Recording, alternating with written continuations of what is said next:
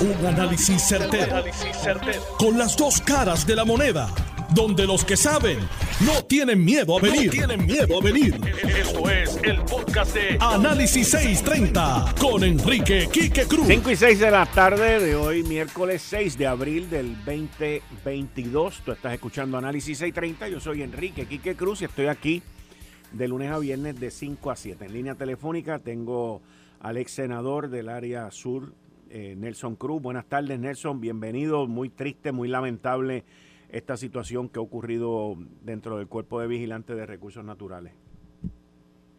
Quique, pues, eh, gracias por la oportunidad y, pues, eh, solidario con, todos los compañeros y especial con la familia de este compañero que no vamos a revelar todavía el nombre porque pues faltan familiares por notificar todavía del incidente. Ya va camino a centro médico en Aeromet Así que pues estamos bien tristes, bien consternados por todo lo que está pasando y yo quiero pues darte las gracias porque eh, muchas veces eh, las cosas que tú has salido, ¿verdad? Has, traído, pues han despertado conciencia y a nombre de todo el Departamento de Recursos Naturales, los compañeros, los recursos naturales, agradecerte porque de verdad pues has sacado la cara por muchas veces por, por la agencia y eso pues este muchas veces si, si no es por ti pues muchas de las cosas como pasó con el secretario, no tuviéramos una nueva secretaria que sabemos que está bien comprometida, lleva unos meses trabajando y yo espero que, que Quique se pueda sentar con nosotros, que venga sola, que no venga con nadie. Si quiere venir con Noelia, la de la gobernación, perfecto. Pero muchas de las cosas que pasan aquí, Quique, es que a Fortaleza llevan la información equivocada. Le pasó a Machalgo. Le daba la información errónea, la llevaba allá y Fortaleza creía una cosa cuando en realidad no era. Y yo tengo que decirte que llevamos meses pidiéndole al secretario, ahora pues a la secretaria, aprovecho tu, tu, tu programa para poder hacer un llamado. Queremos reunirnos con la secretaria, queremos hablar con la secretaria de la gobernación. Sabemos que la secretaria de la gobernación todos los días hace lo imposible para que las agencias cumplan con su deber. Y te está hablando un ex senador. No te voy a hablar como vigilante, te voy a hablar como ex senador porque creo que, que si esto continúa como va, y que esto, esto va a ser un escándalo de grandes proporciones.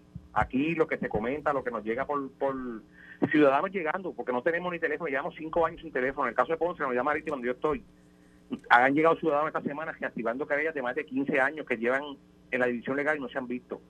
Querellas muy parecidas o hasta peor de lo que está pasando en, en Vallejo o en, Salinas. Así que mi exhortación es que no se deje llevar de lo que le dicen, que vengan, que venga ella y la secretaria, la secretaria nueva y la secretaria de la gobernación y se reúna unidad por unidad con un vigilante uno a uno, uno a uno. Porque el problema es que muchas veces aquí unos combos, hay unos combos, este, que unos, unos grupos eh, que protegen ¿verdad? a la alta a la alta jefatura y le esconden las cosas al gobernador, le esconden las cosas a la secretaria, le esconden las cosas a, a, la secretaria de la gobernación y eso no debe ocurrir.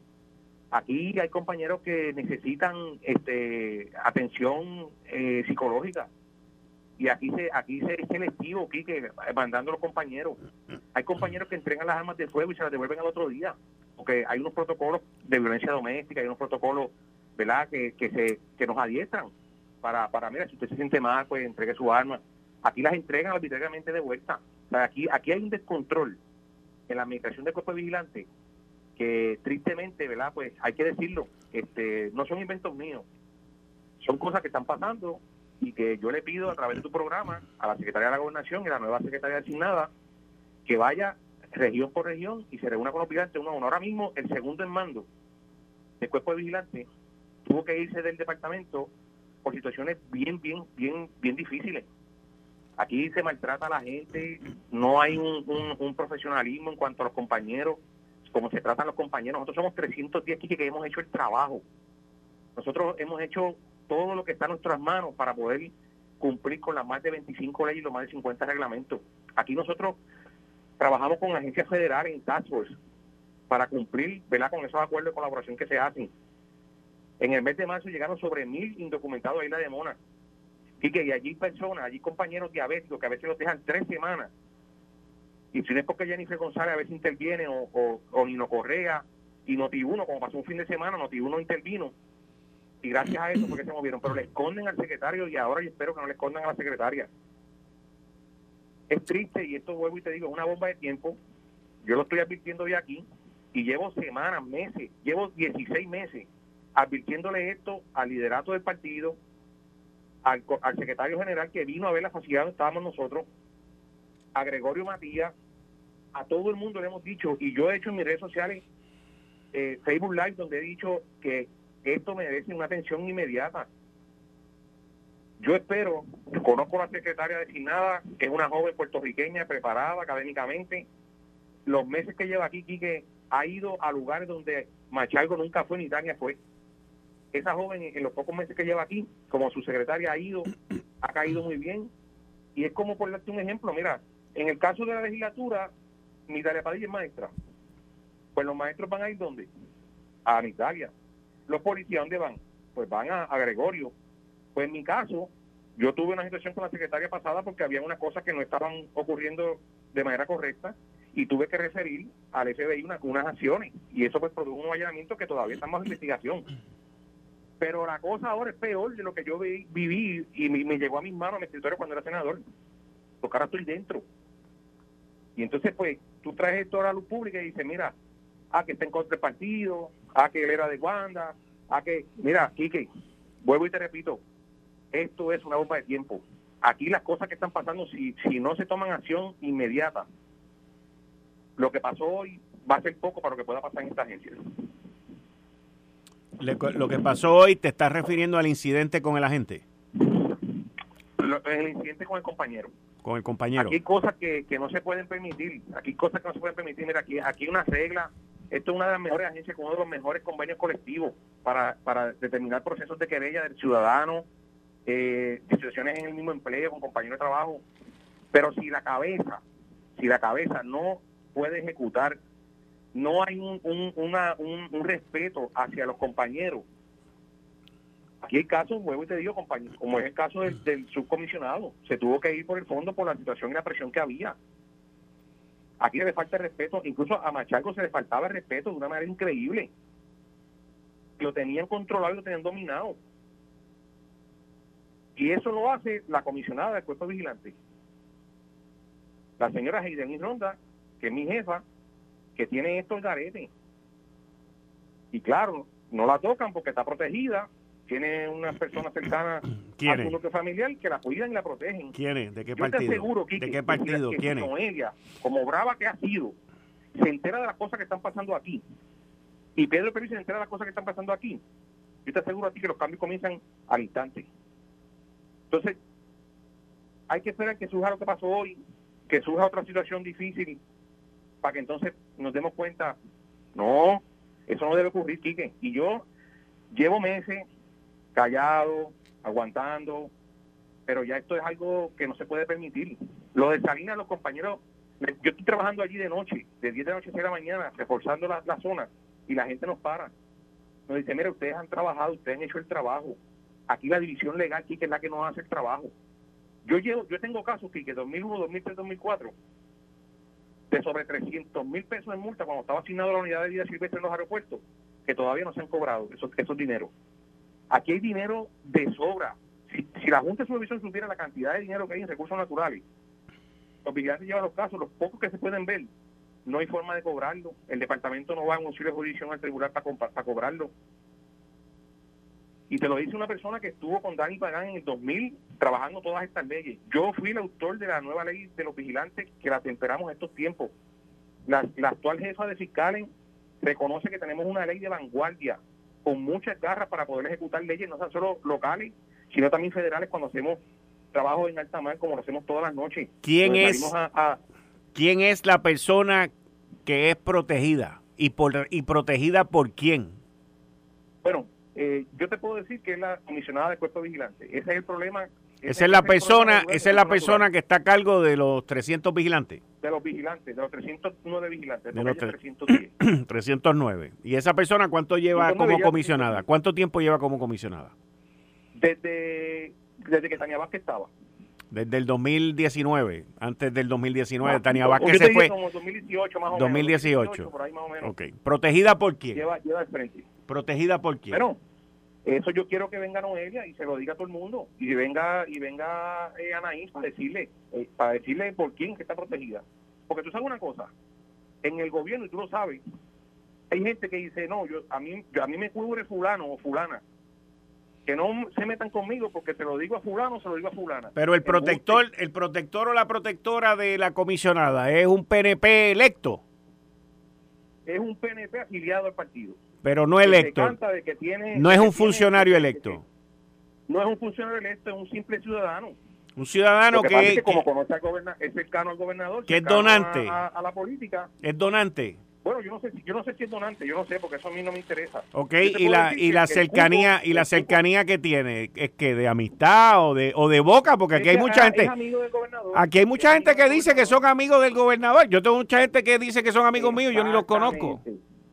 Exactamente. Entonces vienen aquí, le cogen miedo, como pasó con Machalgo, que le cogió miedo a esa señora, porque supuestamente... Que le cogió, Machalgo le cogió miedo a quién, a la comisionada. A, a, a Ronda le cogió miedo. Él, él es el secretario y le coge miedo a una comisionada que se reporta a él.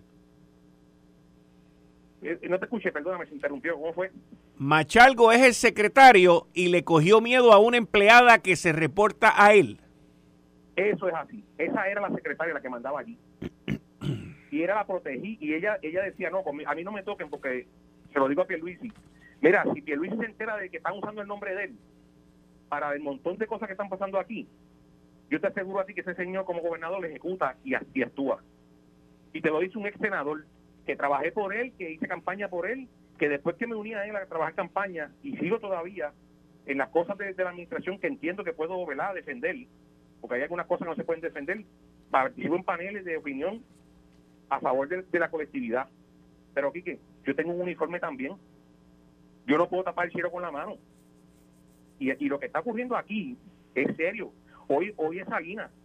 Mañana van a salir otro montón de casos más por ahí porque aquí se está filtrando información eh, increíble.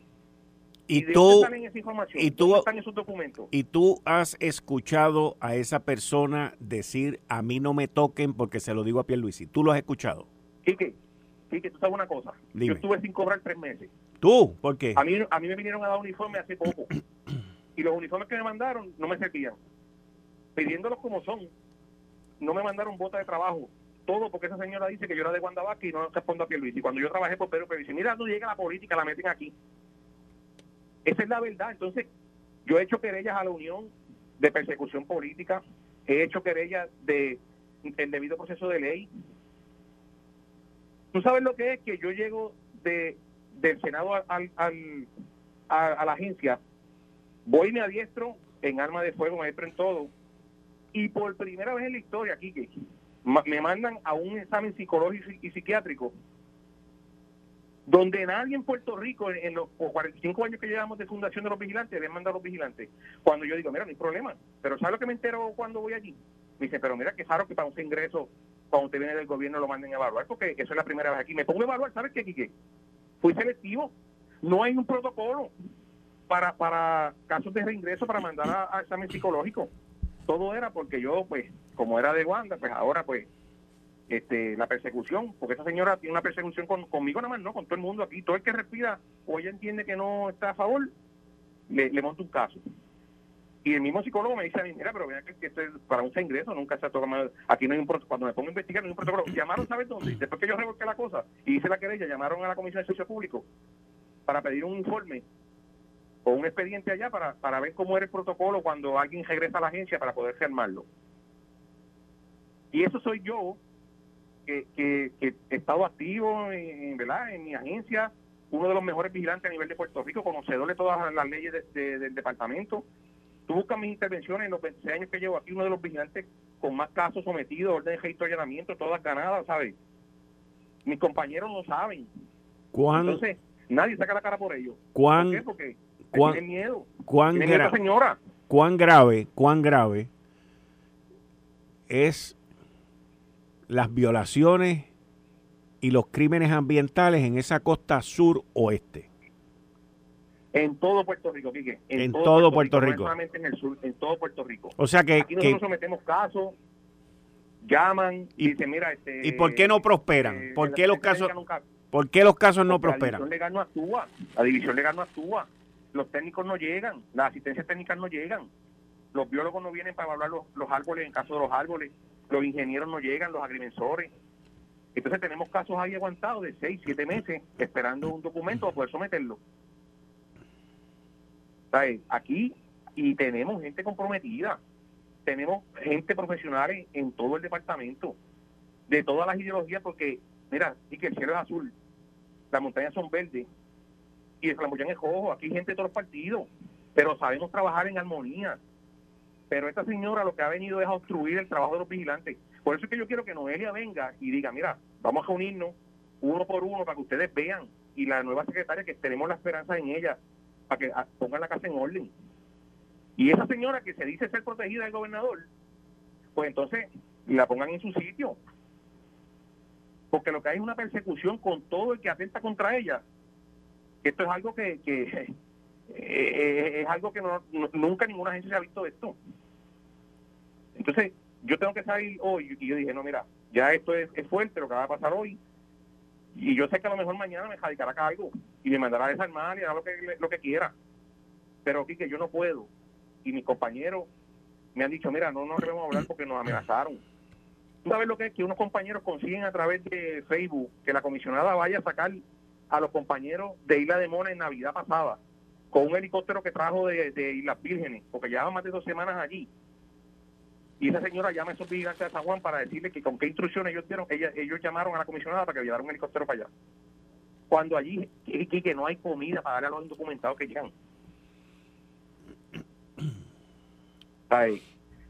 esto es algo triste, es algo que, no se puede permitir y es, penoso que tengamos que acudir a los medios de comunicación para que para que se les ponga el cascabel al gato. Y nosotros confiamos en Noelia García, porque lo ha hecho en otras agencias, lo hemos sabido, y yo que estoy en la política lo sé. Yo confío en que ella pueda con esta nueva secretaria venir casa por casa de los vigilantes, aquí eh, destacamento por destacamento, para que ella vea las condiciones que tenemos. ¿Tú sabes lo que es que la Oficina de Recursos Naturales de Ponce está más cerca de la Junta que de la misma ciudad de Ponce? Metidos en un lugar por allá bien lejos que la gente ni va tan siquiera. ¿Y por qué es eso? Los malbetes, aquí, aquí lanchan campeando por su respeto. No ¿Y, por qué, ¿Y por qué es eso? porque, ¿Por qué está puesto tan lejos la oficina? ¿Por qué es eso? Bueno, porque por los terremotos se dañó una oficina acá y nosotros traímos a Machalgo una alternativa de una oficina de, de la autoridad de los puertos y estaba todo en gestiones y Machalgo se hizo la vista larga, nunca lo hizo. Compañeros que están en el área de la Junta, la oficina regional, eso se supone que esté más cerca de la gente, cercano para poder dar servicio Aquí la gente cortando árboles, prefieren cortar árboles en horas de la noche porque no, tienen los permisos, no son accesibles.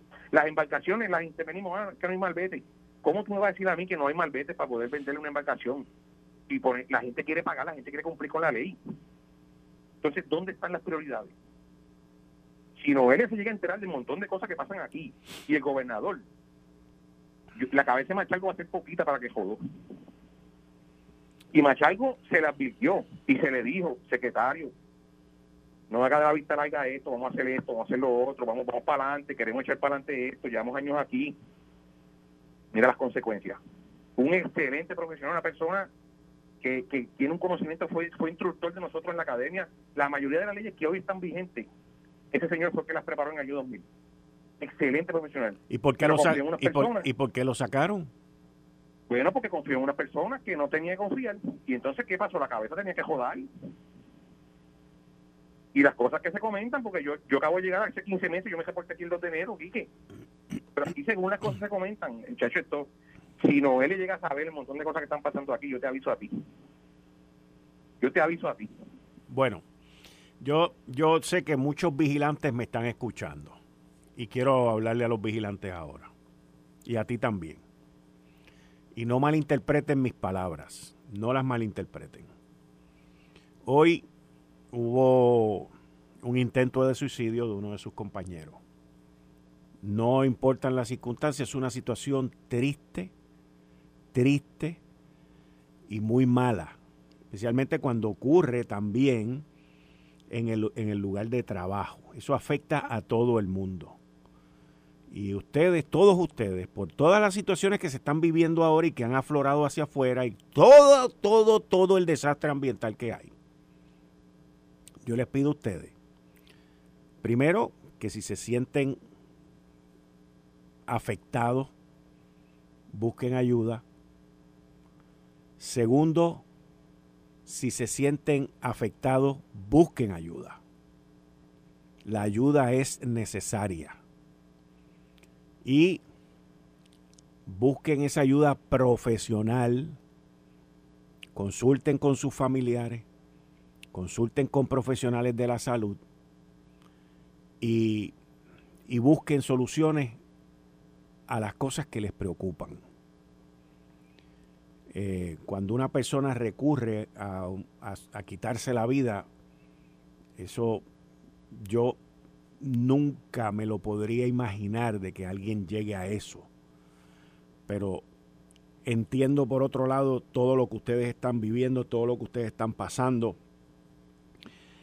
Y por otro lado también le pido al secretario de salud, al doctor Carlos Mellado, ante esta situación que surge hoy, me uno al pedido que hace Nelson Cruz aquí de la Secretaria de Gobernación, a quien traté de llamar ahora, a ver si eh, Noelia García me puede llamar al programa más adelante. Y les pido que se movilicen, que contacten toda esta gente y que evitemos, evitemos desgracias adicionales y a todos los vigilantes que no se sientan bien, que se sientan deprimidos, que se sientan amenazados, que se sientan mal, les pido que por favor busquen ayuda profesional. Eh, este y que te agradecemos esas palabras. Te agradecemos. Eh, estás en lo cierto. Nosotros aquí, pues, hemos hecho siempre, todos los compañeros. Somos una familia, somos bien pequeños. A veces en los adiestramientos estamos todos juntos porque somos tan poquitos. Pero, como tú dices, mi exhortación y a la gente, al pueblo de Puerto Rico que escuche, que este programa lo escuchan miles, miles, miles de personas. Mire, cuando estamos en la calle y nos ven, a veces nos dicen, ah, estos son los que están violando, los que están tirando de toalla a la gente allá en Sabina. No, todos los compañeros, todos los compañeros han hecho el trabajo a nivel isla. Cuando Noelia vaya por regiones y, empiece a levantar la data, porque todo el mundo está interesado en ella, ella es la brava aquí, ¿sabe? Ella es la que ha dicho, vamos a poner la casa en orden. Y cuando la vimos antiel en pelotadura, la vimos en estos programas, nos sentimos contentos porque por fin alguien va a meter mano aquí y le va a poner la, el cascabel el gato. Y yo estoy esperanzado en eso. Yo gracias a Dios que ella pues nos está dando ahora, nos está escuchando y sabemos que la secretaria nueva pues la conoce bien de cerca todos los problemas porque ella ha ido a las áreas, ella ha escuchado los compañeros, mira, por aquí tuvo la secretaria, nos, escuchó y, apuntó las cosas.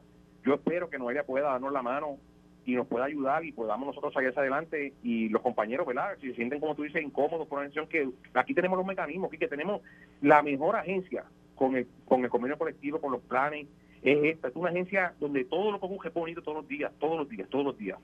Eh, aquí se empieza, el salario se empieza muy bien cuando uno es cadete, eh, según va subiendo.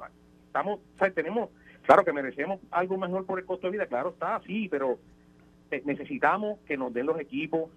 Sí, que yo, nosotros nos metemos a lugares donde la policía no entra. Nosotros estamos trabajando con indocumentados en alta mar, donde tú te miras las manos, las manos tuyas y, y, no, y no te las ves. En Isla de Mora eso es todos los días. Bueno, en marzo, el mismo eh, un canal de televisión tiró un reportaje que a mitad de marzo ya había 900 indocumentados que habían llegado. O sea, nosotros necesitamos atención del gobierno y somos 310 nada más. Yo agradezco, ¿verdad? Carmelo vino por ahí, nos ayudó, nos está ayudando a conseguir los chalecos, porque es algo que necesitamos. Ya tenemos chalecos de bala hace más de 10 años expirados. ¿Cómo? Chalecos a prueba de bala. Chalecos a prueba de bala hace 10 años expirados. 10 años expirados, 10 años expirados, 10 años. Y nosotros con nuestro orgullo lo cuidamos, nos lo ponemos todos los días y salimos bien uniformaditos a la calle, salimos, ¿verdad? Con lo poquito que tenemos, salimos a la calle y defendemos los recursos naturales para nuestra gente. Porque lo más lindo que tú puedes vivir, que es cuando tú llegas a una playa, a un río, y tú ves la gente, a veces nosotros nos llevamos por esa basura, le damos una bolsita a la gente y la gente, ah, qué bueno que están por ahí. Mire, estamos aquí, cualquier cosa este teléfono en San Juan, porque en Ponce no tenemos teléfono, en Aguadilla no tenemos teléfono, en Mayagüez, Palguera, pero llamen el teléfono central que allí pues nos consiguen por radio y, y nos traen. La gente no quiere, la gente sabe quiénes somos nosotros, sabe que defendemos los recursos naturales con la vida, pero no podemos hacerlo solo. Necesitamos una jefatura que nos entienda, que nos respete y que no nos amenace con que el gobernador nos va a dar pan pan porque se está aprovechando de que esa persona que la protege conoce al gobernador. Te voy a pedir. Cuando se entere, vuelvo y te digo, de, todo esto, tengo. Te aseguro que le van a poner que acabar la y esa señora va a dejarte hablando y alabándose de que el gobernador la protege. Tengo que ir una pausa, Nelson. Yo conozco a Pedro Luis y yo sé que no es así. Nelson, tengo que ir una pausa. Agradezco tu llamada. Te voy a pedir que nos mantengamos en comunicación, como hemos hecho en estos días. Y si mañana no ha habido una respuesta positiva, ya tú sabes cómo comunicarte conmigo. Muchas gracias. Gracias por la oportunidad. Bien, ahí ustedes escucharon a uno de los vigilantes, el ex senador Nelson Cruz. Eh, estás escuchando el podcast de Noti1. Análisis 630 con Enrique Quique Cruz. 5 y 37 de la tarde de hoy, miércoles 6 de abril del 2022. Tú estás escuchando Análisis 630. Yo soy Enrique Quique Cruz y estoy aquí de lunes a viernes de 5 a 7 te invito a que te suscribas a mi canal de YouTube bajo Enrique Quique Cruz y le dejas ahí el alerta para que te notifiquen todo lo que estamos publicando ahí, para que no te lo cuenten y para que lo recibas de la fuente que es. Como todos los miércoles con la licenciada Zoela Boy. Licenciada, buenas tardes, bienvenida. Quique, buenas tardes a ti y buenas tardes a los compañeros y compañeras allá en Noti1 y a la gente que te escucha todos los días. Licenciada, eh, ¿tuvo la oportunidad de escuchar esto del cuerpo de vigilante? Eh, confieso que ahora fue que entré y no lo escuché, pero sé, ¿verdad? Sí vi que hubo un compañero del cuerpo de vigilantes que parece que en un intento de suicidio se disparó. Eh, y yo, ¿verdad? Mucha fortaleza para la familia. Espero que eh, el intento haya sido fallido y sobreviva y tenga la oportunidad, una segunda oportunidad, como dicen por ahí. Está, esa, ese, ese grupo de empleados está pasando por un momento muy, muy, muy difícil, pero que muy difícil. Eh, la verdad sí que es que, bueno, y, sin quitarle mérito definitivamente, pero tú miras a través de las agencias de gobierno y son muchos los grupos de empleados y empleadas que están pasando por momentos bien difíciles. Eh, y no solamente son por razón de de, salario, de que es muy bajito, que no es suficiente, no suficiente, que muchos de ellos y muchas de ellas definitivamente tienen salario que, que no le hacen justicia, pero además de eso, las condiciones de trabajo, eh, mucha presión, no tener las herramientas para hacer el trabajo lo mejor posible.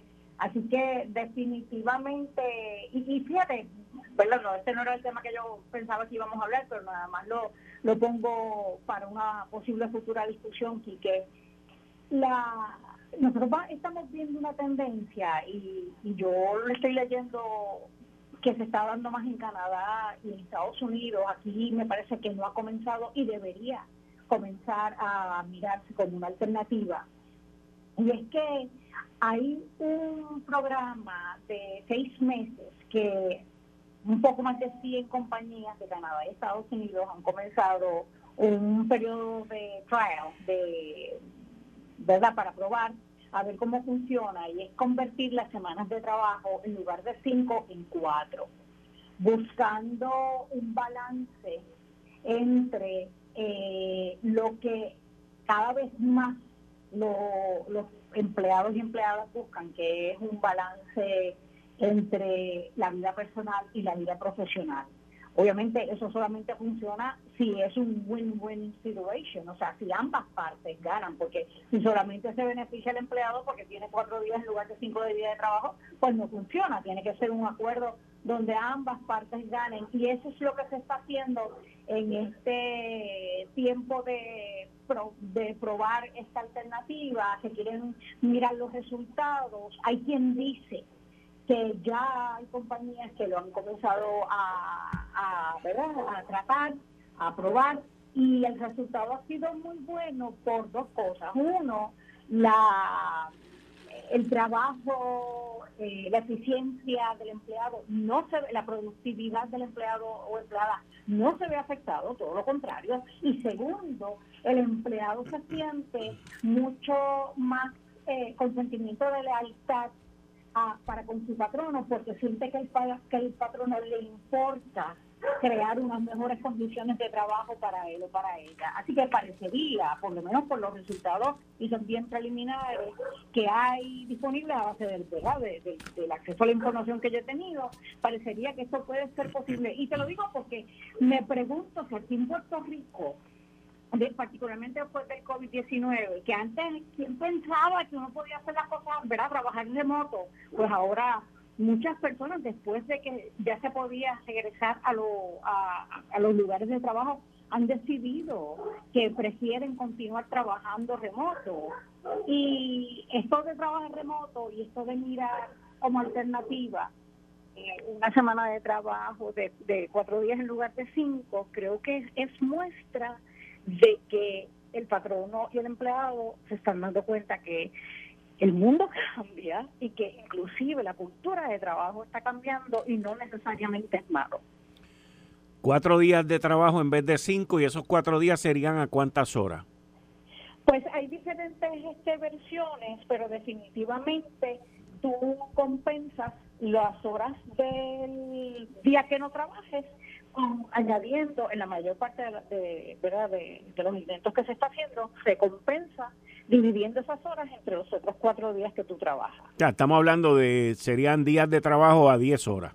Cuatro días de trabajo a 10 horas. Más o menos, correcto. Pues, correcto. pero entonces, con los intereses que tienen varios legisladores aquí en Puerto Rico, que están bastante retrógrados en todas esas ramas laborales, pues este, según la reforma laboral que por tercera ocasión están tratando de meter ahí en la legislatura, pues esas dos horas irían de overtime.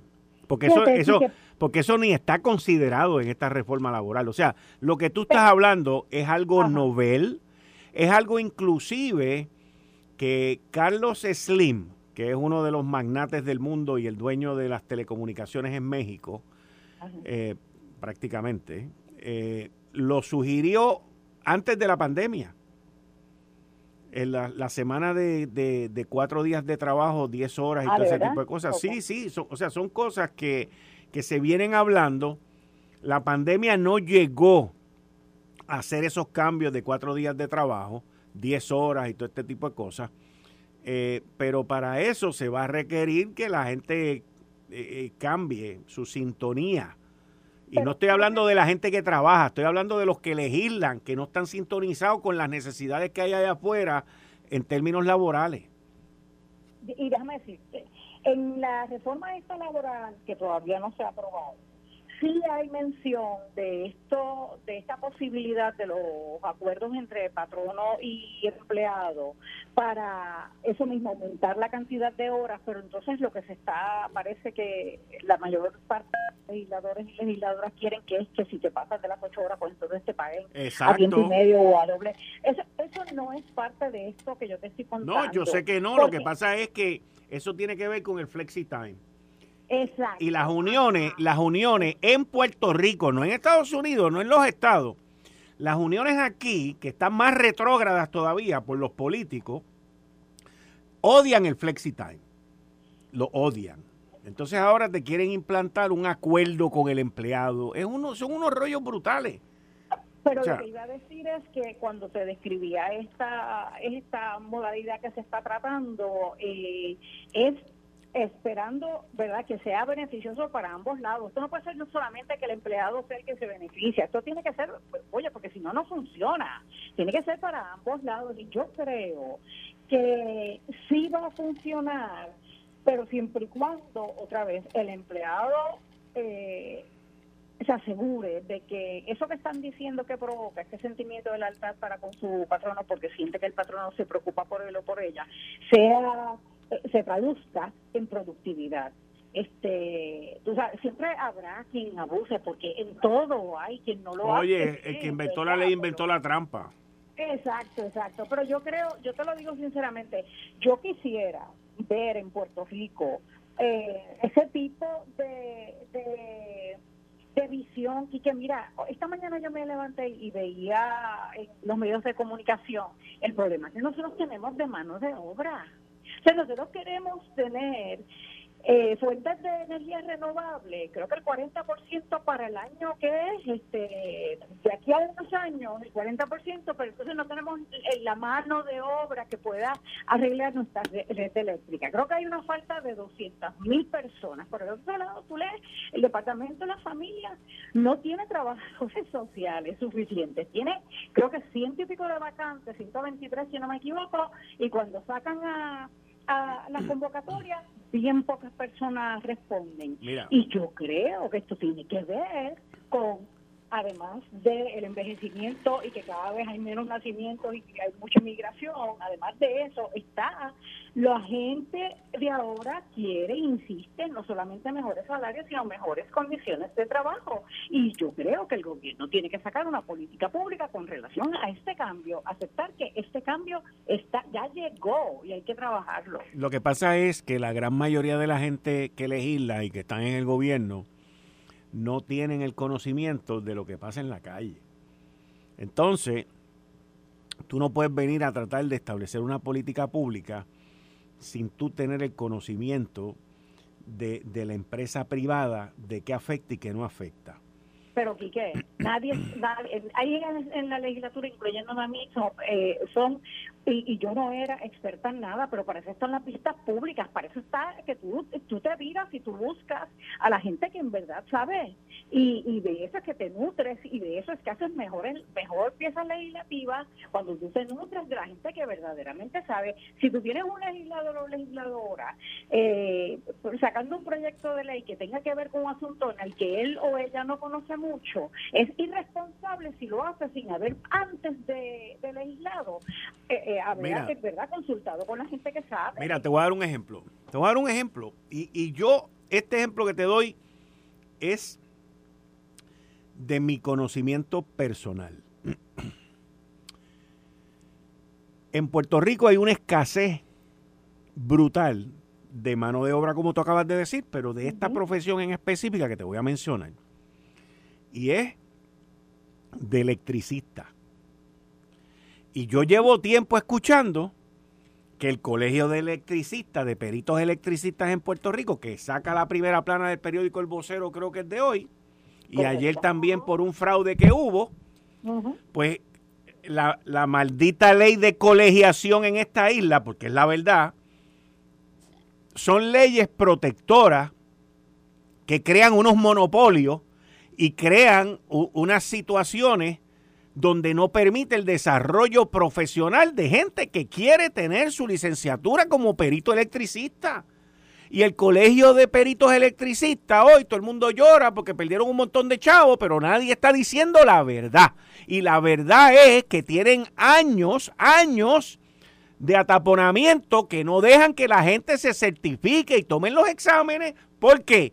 Porque los que son miembros del colegio les conviene que eso no pase porque va a haber más competencia en la calle.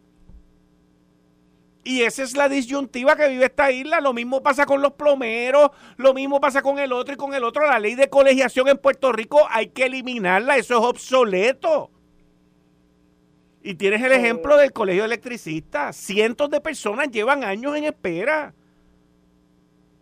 y Luma buscando electricistas y el otro buscando electricistas. Por ahí vienen miles de millones de dólares en reconstrucción de Puerto Rico que van a necesitar miles de electricistas y en Puerto Rico no hay electricistas porque la maldita colegiación no permite que la gente progrese en la vida. Pues yo la verdad que con relación a la colegiación, yo estuve en un momento dado envuelta en la de otros grupos profesionales y tú sabes que, que como todo en la vida, puede haber colegiación que es buena para sus miembros porque el grupo a cargo de esa colegiación tiene el interés verdadero de desarrollar a, los miembros y de proveer ventajas y, y ayudas y, eh, educación, etcétera. Hay otros colegios, los, directivos de otros colegios, de otros colegios o de agrupaciones que no tienen esa eso como meta. Así que yo creo que eh, hablar en absoluto es tan y tan peligroso porque otra vez yo entonces yo creo que de todos tenemos ejemplos de cosas que funcionan y cosas que no funcionan y la verdad no es el, el nombre de, la entidad, es quienes ocupan las posiciones, que toman eh, decisiones en esas entidades, igual pasa en todo lo demás, tú sabes.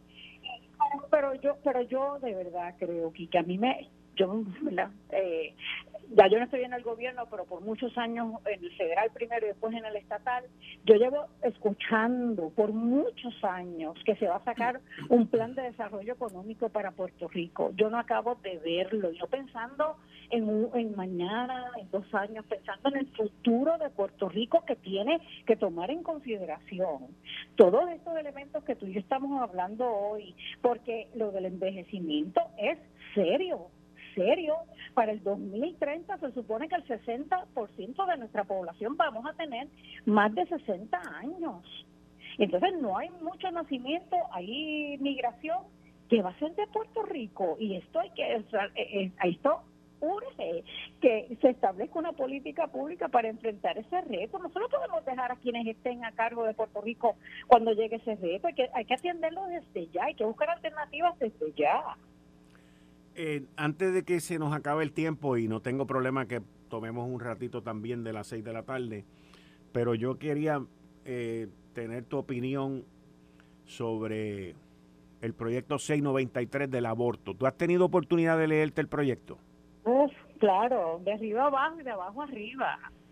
Eh, y tengo que decirte, yo el lunes pasado, con mucho orgullo, tengo que contarte que hice unas llamadas a mujeres de diferentes partidos políticos, mujeres que Puerto Rico reconoce como servidoras públicas en la mayor parte de ellas, o por lo menos relacionadas al servicio público, pero identificadas con partidos políticos en particular, y les pedí que fuéramos el lunes, y así hicimos, a hacer una conferencia de prensa en el, Capitolio con el propósito de dos cosas específicamente. Uno.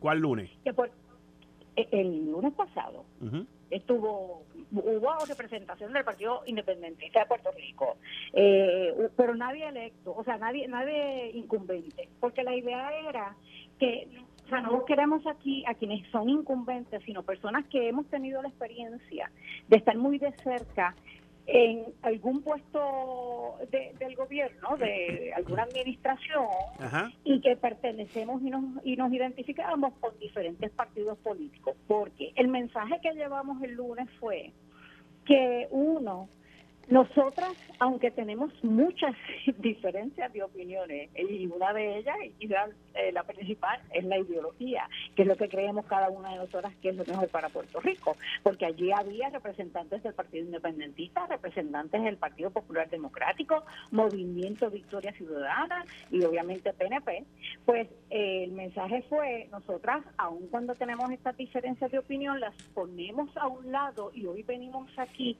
a decir que este proyecto es tan malo para Puerto Rico que tenemos que teníamos que venir en, una sola voz para dejarle saber a los que van a votar, a los que van a que bueno que van a ser vistas públicas, que entiendan que las decisiones sobre particularmente temas como este, tan importantes e impactan tanto la vida de tantas personas, hay que, eh, esa decisión hay que tomar la base de datos, de información. Así que ninguna de nosotras nos pusimos a hablar, ninguna, estaba Piti Gándara, estaba Margarita Ostolaza, estaba Rosa Seguí, estaba Eva Prados, estaba Eva López, estaba eh, Adriana del Partido Independentista, estaba Albita Rivera, estaba yo, hablamos de todos los partidos.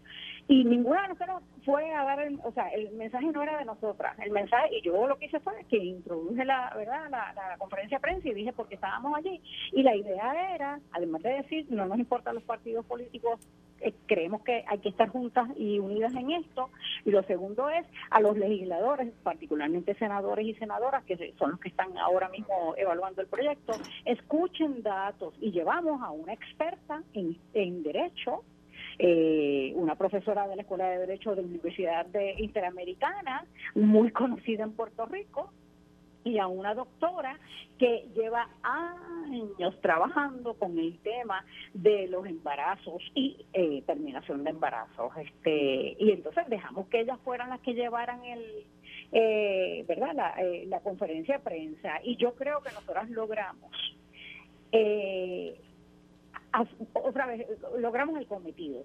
tuvieron allí los senadores y senadoras, ¿verdad? aquellos que hayan querido escuchar lo, que estábamos hablando, eh, tuvieron allí la oportunidad de escuchar a quienes saben del tema porque es que este proyecto es malo para Puerto Rico. Ok. ¿Cómo difiere el proyecto versus el Estado de Derecho hoy? Pues mira, Quique, Tú sabes que yo le decía en una entrevista que tuve esta mañana, yo decía, mira, las expertas son, eh, eh, entre otras, son las dos que presentamos ese lunes. Yo no me considero experta en asunto alguno. Yo sé, ¿verdad? Yo soy abogada, así que yo te puedo hablar desde el punto de vista de derecho y contestarle a preguntas. Esto fue el, podcast de Notiuno. Análisis 630 con Enrique Quique Cruz.